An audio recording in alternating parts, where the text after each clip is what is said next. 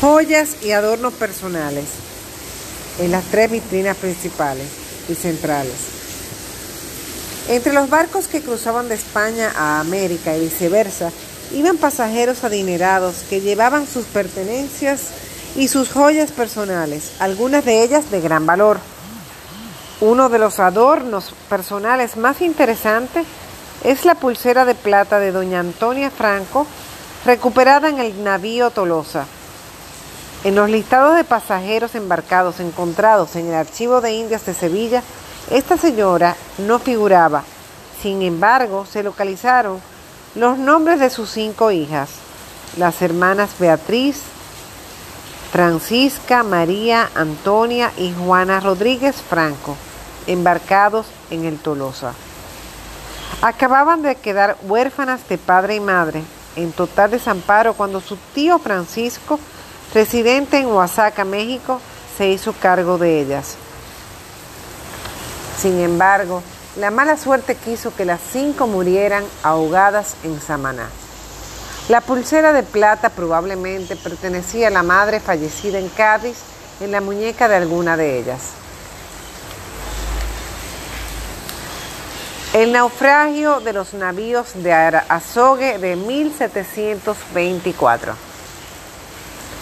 La flota de Azogues transportaba cada año o cada dos años el mercurio desde España hasta el puerto de Veracruz para después llevar el azogue a las minas americanas y realizar el proceso limpieza del oro y la plata extraídos. Aquel año de 1724, los azogues salieron de Cádiz el 13 de julio bajo la comandancia del teniente general Baltázar de Guevara.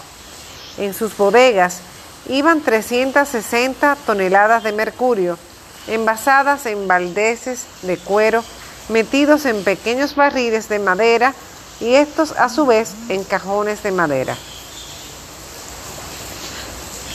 Durante su travesía, mientras cruzaban el Canal de la Mona y navegaban hacia el norte de la isla española, y un mes después de llegar a la ciudad, Francisco Barrero Peláez escribió una carta al presidente de la Casa de Contratación de Cádiz relatándole el naufragio.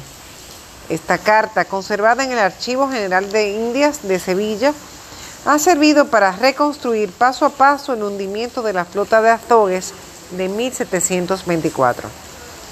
Bajo el agua aún pueden verse los restos de los dos galeones con las cajas que guardan el mercurio perfectamente estivadas, ánforas de aceite y brea, cañones con su munición, espadas, pistolas y miles de objetos personales, entre ellos muchos medallones religiosos y crucifijos de los franciscanos embarcados, joyas y una pulsera de plata hallada en el Tolosa con el nombre grabado de Antonia Franco. En los listados de pasajeros embarcados esta señora no figuraba. Sin embargo, sí se localizaron los nombres de sus cinco hijas. El navío francés Seipion y la guerra en el Caribe. Un cañón con el año 1768 grabado y varias monedas de vellón con la fecha de 1779 en su reverso dieron la pista para identificar los restos de un navío hundido en la bahía de Samaná, el Cipión. El 17 de octubre de 1782, este navío de 74 cañones, mandado por el capitán Grimoire, y la fragata civil de 40 cañones, navegaban al atardecer por el Canal de la Mona, cuando divisaron en el horizonte tres velas inglesas.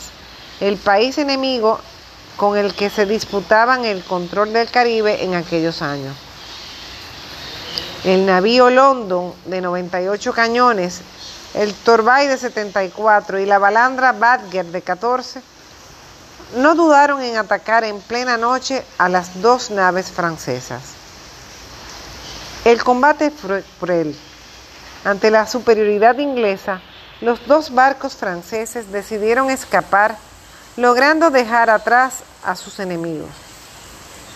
Al día siguiente, cerca de la llamada Punta Icaco, junto a la actual costa de Miches, en la boca de la bahía de Samaná, chocó con un bajo coralino y lentamente se fue hundiendo.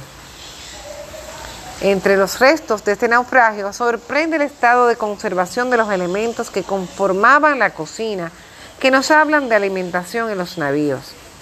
Otro grupo de objetos recuperados tienen que ver con la navegación, entre ellos un magnífico sextante de madera, bronce y marfil y varios compases de puntas. Pero si algo caracteriza este naufragio son las armas y los accesorios de la indumentaria de los soldados y marinos franceses.